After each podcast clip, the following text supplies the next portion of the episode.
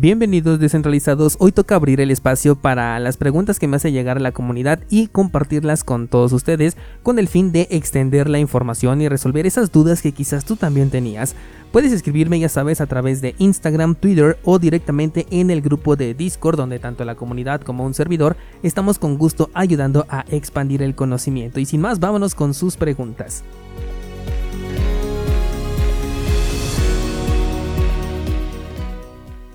Bien, la primera dice, con respecto a la prohibición de Monero y otras criptomonedas de privacidad en Huobi, ¿crees que al haber agregado Ergo sea una vía de escape para tener privacidad con el Ergo Mixer? Eh, bueno, la verdad es que no lo creo porque eh, lo que están prohibiendo directamente en Huobi son las criptomonedas que tienen privacidad a nivel de protocolo. De hecho, la única que realmente lo tiene es Monero. En cuanto a Dash y por ejemplo Zcash, es una privacidad opcional como la que agregó recientemente Litecoin. Es decir, que al momento de realizar una transacción tú puedes elegir si esta la quieres realizar con privacidad o sin privacidad, pero en este caso cuando viene de un exchange centralizado, pues no te permite ni siquiera elegir, ¿no? Siempre tus transacciones van a ser sin privacidad. Por eso es muy importante eh, saber reconocer cuál de estas criptomonedas realmente va a ser eh, privada. Y en este caso, por eso te comento que Monero es la única que, realmente lo tiene. Que aunque el exchange quisiera eh, ofrecerte una transacción sin privacidad, Monero simplemente no lo permite. Obviamente tú le vas a entregar la dirección original a la cual quieres que se vaya tu criptomoneda o en este caso tu transferencia de Monero, pero a pesar de ello el exchange no va a poder rastrearlo, no va a poder conocer cuánto balance tienes dentro de esa dirección.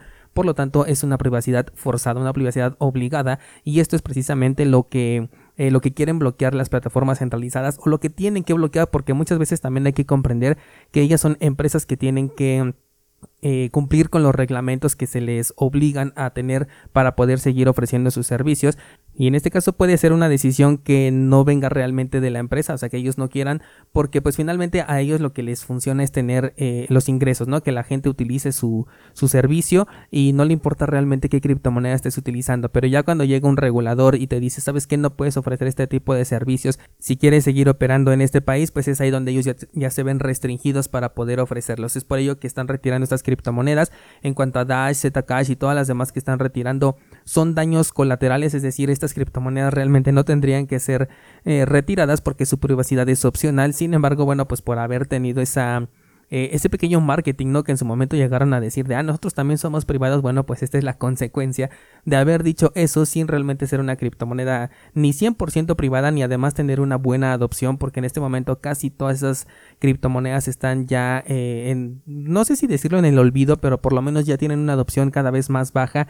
y yo creo que los holders están buscando vender lo más pronto posible esta criptomoneda en cuanto tienen ganancias, porque ya no se les ve un desarrollo, ya no se les ve crecimiento y pues prácticamente hasta sus desarrolladores lo han estado abandonando. En cambio, Monero es una criptomoneda consolidada que tiene crecimiento constante. Apenas el mes pasado tuvimos un hard fork que tuvo un incremento en este nivel de la privacidad y es justamente por ello que pues no coincide con eh, los objetivos que tienen los reguladores, ¿no? de que no tengas una privacidad, sino de que todo lo puedan observar y controlar y bueno pues como en este caso Monero se sale de todo ello es por eso que exigen que lo que lo puedan restringir. Y bueno con tu con tu pregunta perdón con respecto a Ergo pues no no creo que sea esta la idea porque Ergo tampoco tiene a nivel de protocolo esta privacidad. Como dices se puede hacer con el Ergo Mixer pero este ya es una aplicación independiente externa con lo cual bueno no tiene una privacidad no el exchange y cualquier eh, empresa de análisis blockchain podría identificar que te llevaste tus eh, criptomonedas de Ergo hacia un mixer y bueno ellos ya podrían tomar cualquier decisión pero al tú haberles dejado eh, los datos a este, a este exchange porque como sabemos es centralizado y te va a pedir un proceso de Know Your Customer ellos van a saber que tenía cierta cantidad de Ergo que los transferiste a un mixer y que después eh, conseguiste privacidad a través de este servicio y bueno ya pueden llegar ahí a cuestionarte por qué lo hiciste puesto que ya dejaste una información. Sin embargo si tú utilizas Monero simplemente lo retiras de tu plataforma y el exchange y cualquier empresa de análisis blockchain no puede saber absolutamente nada. Esa es la magia de Monero. Vamos con la siguiente pregunta y dice eh, ¿qué es mejor viniendo de un exchange descentralizado? ¿Salir en moneda estable y convertir a Monero o bien salir directamente en Monero? Eh, bueno, en esta plataforma es, eh, perdón, en esta este, pregunta es más larga de hecho y me dice un DEX, o sea, un exchange descentralizado, pero me da el ejemplo de Binance, que es un exchange centralizado. Aquí sería un SEX. Eh, como te comentaba hace un momento, lo mejor es salir directamente con Monero porque no vas a poder darle una rastreabilidad a esa transacción. En este caso, si tú sales con una moneda estable, bueno, pues saben hacia dónde te lo llevaste y qué hiciste después con él. Porque si te lo llevas por ejemplo a un exchange y posteriormente lo cambias y este exchange a su vez es centralizado pues se puede eh, encontrar esa información. Si es de los semi descentralizados entonces la información es un poquito más complicada de encontrar pero finalmente se puede. También es posible verificar eh, qué, tipo de intercambio fue el que se realizó porque como hemos visto en casos de hecho muy recientes eh, no existe mucha descentralización en estos servicios que se dicen serlo como no lo sé PancakeSwap, Uniswap, etcétera entonces, en el caso de Monero, con el hecho de tú retirar directamente desde un exchange, sea centralizado o descentralizado, el seguimiento es prácticamente imposible.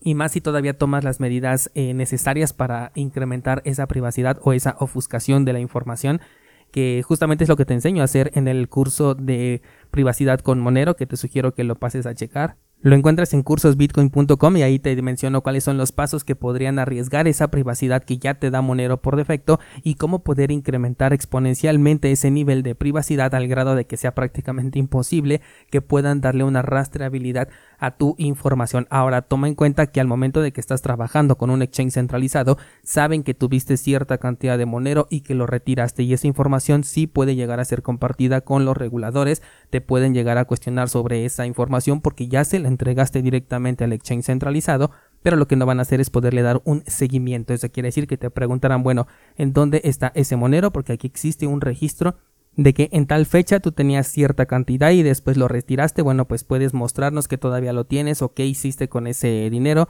O sea, todo esto se podría llegar a preguntar a raíz de que tú le dejaste cierta información al exchange, pero si cortas completamente la rastreabilidad al utilizar Monero directamente para salir del exchange. En este caso, por ejemplo, si salieras de Binance, que sí permite esta integración con Monero, entonces eh, ya conseguirías privacidad desde el primer momento, pero todavía la puedes escalar con las eh, sugerencias que te doy allí en el curso que te recomiendo. La siguiente pregunta dice, eh, ¿con solo cambiar Monero y regresar a Bitcoin se consigue la privacidad? tuvimos ahora muchas preguntas con respecto a esta privacidad. Me gusta bastante porque eh, pues es algo de lo que he tratado de compartirles, ¿no? Que la privacidad es muy importante en este sector y bueno, sus preguntas me hacen eh, darme cuenta que efectivamente están interesados en ello. Efectivamente, con solamente utilizar Monero se consigue la privacidad en un primer nivel, por así decirlo, podemos llegar a conseguir un segundo tercer nivel y sería muchísimo mejor, pero con solo utilizarlo por primera vez ya es suficiente. Ahora también hay que tomar en cuenta que la privacidad que te ofrece Monero digamos que la puedes perder en caso de que no tomes las medidas necesarias. Por ejemplo, si tú utilizas Monero para mandar de, de, Binance a Bitfinex, pues obviamente eso no te va a entregar ninguna privacidad porque lo estás mandando entre plataformas completamente centralizadas. Pero si tú utilizas una cartera que realmente tú controlas, mejor aún si estás corriendo un nodo de Monero, que por cierto, este es uno de los próximos eh, proyectos que quiero hacer, tener un nodo de Monero y por supuesto compartirte la información de cómo se corre un nodo, que es algo extremadamente sencillo, pero bueno, hay personas que a lo mejor no están tan acostumbradas a utilizar eh, dispositivos como un Raspberry Pi y por eso es que quiero hacer este contenido, pero por ejemplo ahí ya tendrías una privacidad muchísimo más alta, sobre todo si vas siguiendo estas recomendaciones que puedes ver ahí en el curso, pero definitivamente con que tengas ya una primera interacción con Monero, aunque venga de un exchange centralizado hacia una cartera que tú controles, en ese momento ya ganaste por lo menos un 80-90% de privacidad porque ya no estás, eh, ya, no, ya no permites esa rastreabilidad. Todavía lo puedes incrementar como te digo y de hecho es lo más recomendable y posteriormente podrías regresar a Bitcoin, pero si lo haces obviamente a través de un método descentralizado, conseguirías nuevamente esa privacidad, pero ahora con Bitcoin. De hecho, por eso es que hice ese contenido, porque el objetivo es que si tú quieres tener Bitcoin, la mejor herramienta de privacidad es Monero, incluso es muchísimo más económica que utilizar uno de los servicios de Mixer, pero también son excelentes opciones, así que puedes utilizar la que mejor te acomode. Vamos con la siguiente pregunta y dice, me... Ah, ok, eh, me pidió un descentralizado que hablara de los ZK Rollups la verdad es que estos todavía no los tengo muy bien mapeados, no tengo una opinión al respecto y yo creo que necesito un poquito más de información. Así que lo tengo anotado, lo voy a investigar más y pronto les daré eh, mi opinión completa, ¿vale? Siguiente pregunta dice, ¿es verdad que Moon Wallet no es una cartera de Lightning Network? Eh, si maneja Lightning Network, si puedes hacer transferencias eh, utilizando esta red y también la, red principal. Sin embargo, sí lo hace de una manera diferente. Es por ello que aquí no tienes que hacer un depósito para mandarlo, por ejemplo, a un canal específico y posteriormente otro depósito o, más bien un retiro para poder salir de este canal, sino que todo lo maneja dentro de un mismo, una misma cuenta en el cual tú puedes realizar una transferencia ya sea a través de Lightning Network o a través de la cadena principal. Pero esto lo realiza a través de una interacción interna de unos como canales internos que pueden llegar a ser un poquito centralizados, pero a su vez también te están entregando las claves privadas. O sea, sí tiene como que un punto no de fallo, pero sí digamos que de control o de, o de centralización. Ellos han sido muy abiertos con esto, pero me parece una implementación bastante interesante porque a mí lo que me gusta es que puedo yo recibir allí satoshis y sacarlos de la manera en la que mejor me convenga, ¿no? Regularmente las cripto, las, perdón, las carteras de Lightning Network se utilizan para fondos que vas a utilizar en el corto plazo, es decir, no sé, un día, dos días, una semana máximo después, por lo tanto no vas a estar ahí arriesgando mucho dinero y lo puedes sacar tanto por la red principal como por Lightning Network sin gastar una comisión en simplemente andarlo cambiando de canal y eso es lo que a mí la verdad me gusta bastante. Entonces, eh, esto es lo que lo diferencia de una cartera tradicional como lo puede ser Moon Wallet, que ahí sí tú, no, perdón, como lo es este Blue Wallet, la cual sí te permite tener incluso conectado tu propio nodo de Bitcoin, porque ahí sí es completamente descentralizado, se conecta tu nodo, vas a tener tú completamente la interacción y puedes abrir precisamente canales de pago esto no lo tiene Moon Wallet, pero tiene otras ventajas como esto de no estar intercalando entre diferentes redes y poder interactuar de una manera más sencilla. Puedes recibir en Lightning Network y en cuestión de 5 minutos tú puedes retirar a través de la red principal sin incurrir en la comisión eh, que, que, incluye el estar convirtiendo un balance a otro y eso a mí me parece muy interesante por eso yo sigo utilizando Moon Wallet y me atrevo también a recomendarla hasta el momento por todas las integraciones que han puesto y las opciones que te ofrece pero si quieres algo un poquito más seguro que te permita tener tu dinero por un poquito más de tiempo aunque ninguna cartera de Lightning Network la recomiendo para grandes montos ni tampoco para mucho tiempo de, de holdeo en este caso podrías utilizar otras carteras como Blue Wallet o como Wallet of Satoshi si es que Moon Wallet no te parece una opción adecuada, pero yo la sigo utilizando y la verdad es que me gusta bastante. Siguiente pregunta dice, ¿conoces Axcoin Finance? Dicen que dan un rendimiento del 365% en un año.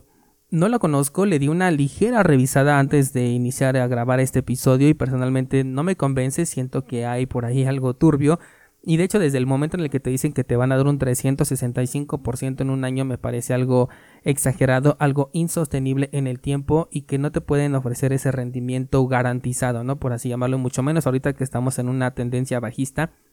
Eh, creo que hay que tener demasiado cuidado con este tipo de, de proyectos. Incluso eh, hay plataformas que han ofrecido un rendimiento mucho menor y que no han soportado este movimiento bajista. ¿Se acuerdan que yo les decía que eh, yo quería ver todas esas DeFi y CeFi cuando estuviéramos en un movimiento bajista para ver si realmente iban a ser sostenibles? Y bueno, ya vimos que un montón no lo han sido. Se han declarado también muchas en bancarrota precisamente por ello, porque ese modelo no se puede sostener y una plataforma que te está ofreciendo este nivel de rendimiento altísimo, mm, para mí es un foco rojo y ni de chiste metería yo ahí mi dinero, así que eh, procede con precaución si es que lo vas a querer hacer y considera que es muy probable que pierdas tu dinero si lo metes ahí. Siguiente pregunta dice, hablas muy poco sobre Bitcoin y mucho sobre Ethereum, el podcast debería de cambiar de nombre. Eh, bueno, Últimamente hemos tenido muchísimas noticias alrededor de Ethereum, quizás incluso yo mismo caí en toda esta mercadotecnia que hay detrás de la empresa, ya les dije que para mí Ethereum es una empresa.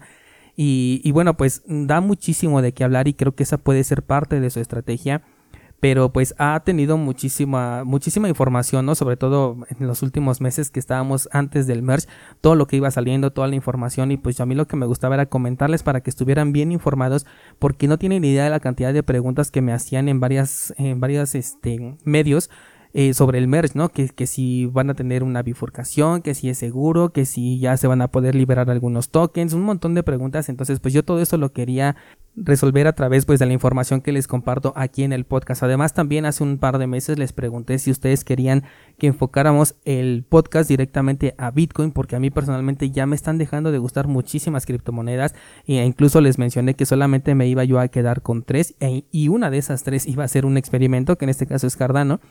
Eh, por lo que, bueno, yo les hice esta pregunta y ustedes me dijeron que no, que, les gustaba este formato, que querían seguir estar enterados de lo que ocurre en otras criptomonedas, porque, bueno, pues les parecía importante lo que yo les comentaba o la forma en la que yo los analizo, ¿no? Así que es por ello que Ethereum también ha tenido una participación muy importante dentro de este podcast. Ha sido prácticamente inevitable. Creo que hasta los maximalistas de Bitcoin en los últimos meses se la han pasado hablando muchísimo de este proyecto. Pero yo creo que ahorita ya va a bajar mucho a raíz de que, bueno, pues ya pasó lo que se estuvo esperando durante, no lo sé, 5 o 6 años. Ya pasó, ya ahorita no es una novedad. Entonces yo creo que a lo mejor ya le vamos a bajar un poco. Y además también a raíz de ello es que he creado otra clase de información. Recuerden que en el Instagram estoy compartiendo carruseles con información técnica, la mayoría enfocada tanto a la descentralización como a Bitcoin. También he metido temas de otras criptomonedas como Monero e incluso también el merge de Ethereum, pero trato de enfocarlo un poquito más hacia Bitcoin. En el newsletter la información que les he compartido también está enfocada hacia la descentralización y hacia Bitcoin y estoy tratando de que de que me pueda yo enfocar más en lo que es la tecnología más importante y si te das cuenta también los últimos cursos han tenido mucho enfoque en esto, tanto el de curso de privacidad como Nero a pesar de que hablamos de privacidad, el objetivo principal es que puedas conseguir esta privacidad para tus Bitcoin utilizando a Monero como una herramienta. Hice el curso de aspectos técnicos de Bitcoin y ahorita estoy publicando el de análisis de la blockchain de Bitcoin, entonces ya me estoy enfocando muchísimo más en ello porque también a mí me está interesando mucho más, estoy encontrando cosas bien interesantes que hasta te compartí creo hace 15 días más o menos que me sentía como que me distraía mucho viendo todas las altcoins y todo este mercado y que por lo mismo creo que no le prestamos la atención necesaria a lo que es realmente la tecnología más importante que en este caso es Bitcoin. Y yo tratando de corregir ese ese desvío que he identificado bueno pues es que he comenzado a crear este nuevo contenido. También empecé con el glosario Bitcoin la semana pasada y voy a poner puros términos que estén alrededor de Bitcoin. Entonces, eh, bueno, creo que ya estoy cambiando esto y espero que toda la información y todo el contenido que estoy creando ahora para ustedes les sea de mucha utilidad y no nada más tengamos pues contenido acerca de las altcoins. Vamos con la siguiente pregunta y dice, si tengo mis tokens, mira, fíjate que hay otra pregunta sobre Ethereum, si tengo mis tokens CTH en Lido haciendo staking, ¿voy a recibir la bifurcación? Esto dependerá completamente de Lido. Lido es una empresa completamente centralizada, así que ellos van a decidir si lo recibes y cuándo lo vas a recibir. En este caso, esta es una plataforma que va a apoyar directamente a la versión de Proof of Stake. Por lo tanto, podría llegar a tener un poquito de resistencia en entregar el fork a sus usuarios. No te puedo adelantar nada, pero en cuanto sepa algo, bueno, pues se los voy a hacer saber aquí a través del podcast. Siguiente pregunta dice, ¿ya no vas a hacer análisis mensuales? Este mes no vi la encuesta. Eh, muy interesante pregunta, qué bueno que me la haces. Eh, este mes, perdón, no hice encuesta porque quiero revisar un proyecto. De hecho, estoy revisando un proyecto que tenía yo curiosidad y dije, bueno, si les hago la encuesta me voy a distraer de este proyecto. Y es el de Stacks y el análisis de este mes de septiembre que se publica la próxima semana va a ser precisamente sobre esta criptomoneda de Stacks. Quiero saber qué hay detrás de ella, qué tan interesante puede ser el proyecto. Espero que a ustedes también les sea interesante. Y ya en el próximo mes, en octubre, les vuelvo a hacer la, encuesta para que ustedes elijan. Pero en este mes sí quería yo darle esta preferencia a Stacks para conocerlo más a, más a profundidad y bueno, pues decirles, ¿no? Que, qué me parecía. Vamos con una pregunta más y dice, Bitcoin no tiene desarrollo por detrás. este comentario me lo hacen en Twitter defendiendo o poniendo por encima a Ethereum, que es este, mucho mejor que Bitcoin, ¿no? Me dicen aquí en el comentario. Para empezar, Bitcoin tiene, ha tenido mucho desarrollo. De hecho, ahorita que les estoy explicando el tema del tipo de script en el curso de aspectos técnicos de Bitcoin, me he dado cuenta precisamente de esto, ¿no? De cómo ha evolucionado eh, la, la, interacción que tenemos con Bitcoin a través de primero una clave pública, después de un esquema de direcciones y ahora con lo que nos ofrece Taproot, que ya no permite identificar entre una dirección que viene de una transacción multifirma con respecto a una transacción de firma simple, o sea, ya no se permite identificar, sino que las dos te las muestra de la misma manera.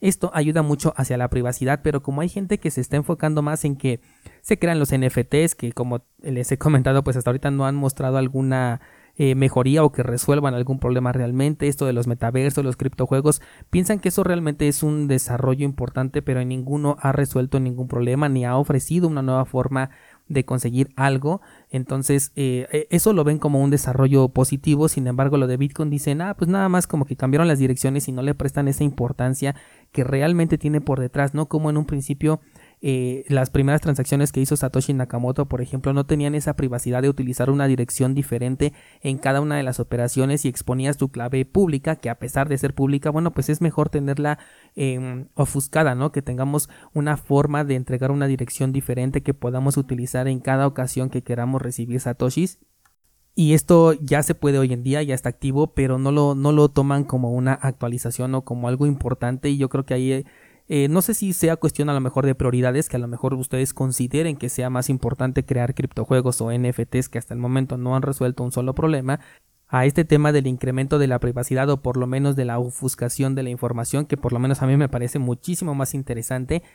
Y además también considero que esa falta de desarrollo a la que te puedes referir en este comentario se debe mucho a que existen un montón de distractores que conocemos como altcoins o como el mundo cripto, criptomonedas, blockchain y todo ello que pues distrae a los a los programadores y a los desarrolladores de crear para la verdadera plataforma, ¿no? Como nos lo dice Antonopoulos en su libro, desarrollar para el Internet del dinero en lugar de que cada uno quiera desarrollar su propio Internet. Creo que eso también afecta bastante, pero eh, es completamente equivocado el que digamos que no tiene desarrollo por detrás o que no tiene desarrollo actualmente porque tiene bastante, muchísima gente trabajando en ello, incluso ya eh, por, ejemplo, Jack Dorsey creó una empresa que está dedicada específicamente al desarrollo para Bitcoin y para ninguna otra criptomoneda porque sabemos que él es maximalista. Y creo que de ahí pueden salir cosas bastante interesantes, así que si hay mucho desarrollo, quizás a lo mejor no le estás prestando la atención necesaria o eh, no consideres que sean cambios tan importantes, pero no sé, valdría la pena que le dieras una revisada. Yo por ejemplo sigo muy clavado con el tema del BIP 119, eh, es la fecha que no he logrado obtener una mm, confirmación sobre si se puede tomar el control sobre los activos después de que están en una dirección. Estoy casi convencido de que no es así, de que sí son seguros, pero eh, todavía tengo esa, esa espinita por ahí que no he logrado tener la información tangible que me permita explicarles las cosas de la manera en la que a mí me gusta, ¿no? Ya así con una evidencia de que estoy seguro de que esto funciona de esta manera. Así que date una vuelta por lo que se está haciendo alrededor de Bitcoin y vas a ver que vas a encontrar cosas bien, bien interesantes. Y bueno, pues de esta manera vamos a cerrar el episodio de, esta, este mes de preguntas y respuestas. Les agradezco mucho sus comentarios. Creo que tuvimos preguntas bastante interesantes y sobre todo muchas enfocadas a la privacidad. Me encanta leer este tipo de preguntas y ver esa inquietud que tiene la comunidad porque creo que vamos por un buen camino. Em, va a ser una herramienta que sí o sí te va a ayudar en algún momento este tema de la privacidad y sobre todo que tengamos una herramienta que nos lo permita hacer hoy en día cuando pues estamos perdiendo ese, ese privilegio o ese derecho, más bien ese derecho lo estamos perdiendo, creo que es importante que sepamos que existe una herramienta que nos lo permite, que en este caso es Monero, y podemos utilizar esta herramienta para conseguir privacidad también para Bitcoin. Así que muchas gracias por acompañarme hasta el final. Déjame tus comentarios, hazme llegar tus preguntas para que aparezcan en el próximo episodio y nos escuchamos mañana con más información.